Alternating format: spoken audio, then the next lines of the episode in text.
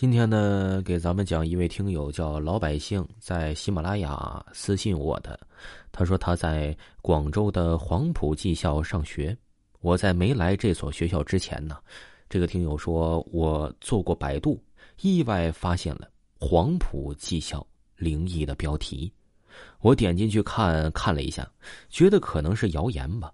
过了一个多月之后，我正式入学。一开始我在学校的生活是平平无奇，没有发生什么特别奇怪的事我妈妈就和我说过，我呀八字小，生病或者运气不好的时候，我就会看到一些用科学无法解释的事情。宿舍里面的网络也很差，对于我这个爱打游戏的人来说，没有网络和少了半条命没有什么区别。但是我意外的发现，宿舍走廊里的网络很好。晚上下了自习课，我就到宿舍的走廊上打游戏。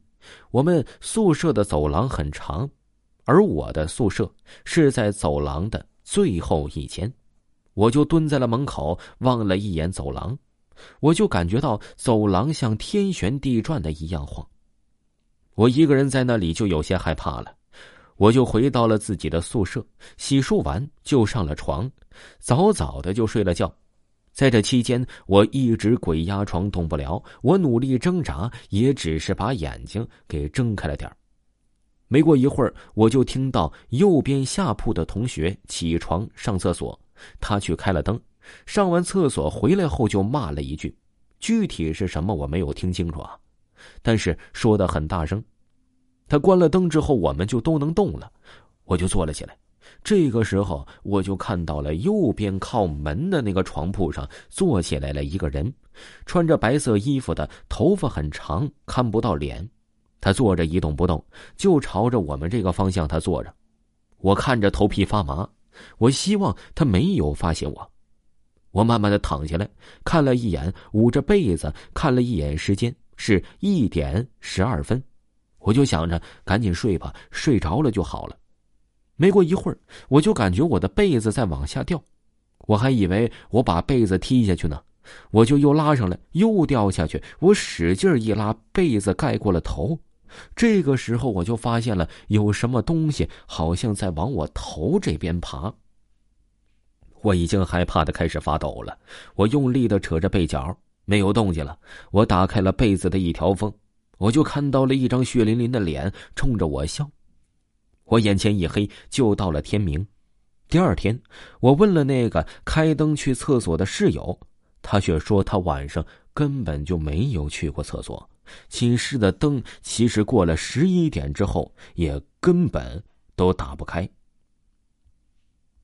这个一位听友的故事就分享完了，还有一位听友也是嗯私信我发的他的真实经历，他叫假面小狐狸，他说我遇到过一个真事儿，那一年大概是一七年还是一八年，晚上，嗯这个听友的奶奶在他的三爷爷家去帮忙，晚上十一点半多帮忙就结束了，我和我的奶奶送的表妈回家。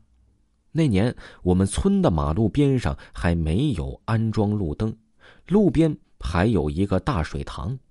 那个时候，水塘已经被挖到了鱼塘。在送表妈回到家以后，表妈回去领了一批酸奶给我。我接过酸奶的时候，奶奶已经先走了，离我大概就百米左右。在路过鱼塘的时候，听到有人在叫我的名字，我当时差点就答应了。我想了想，那声音很熟悉，叫的还是我的小名，而且不是奶奶的声音。我接着向前走，准备赶上奶奶，结果那声音又叫了我一声。这次我停了下来，接着追赶着奶奶。就在那个声音第三次叫我名字的时候，我就直接跑了过来，是叫的大名啊，跟上了奶奶。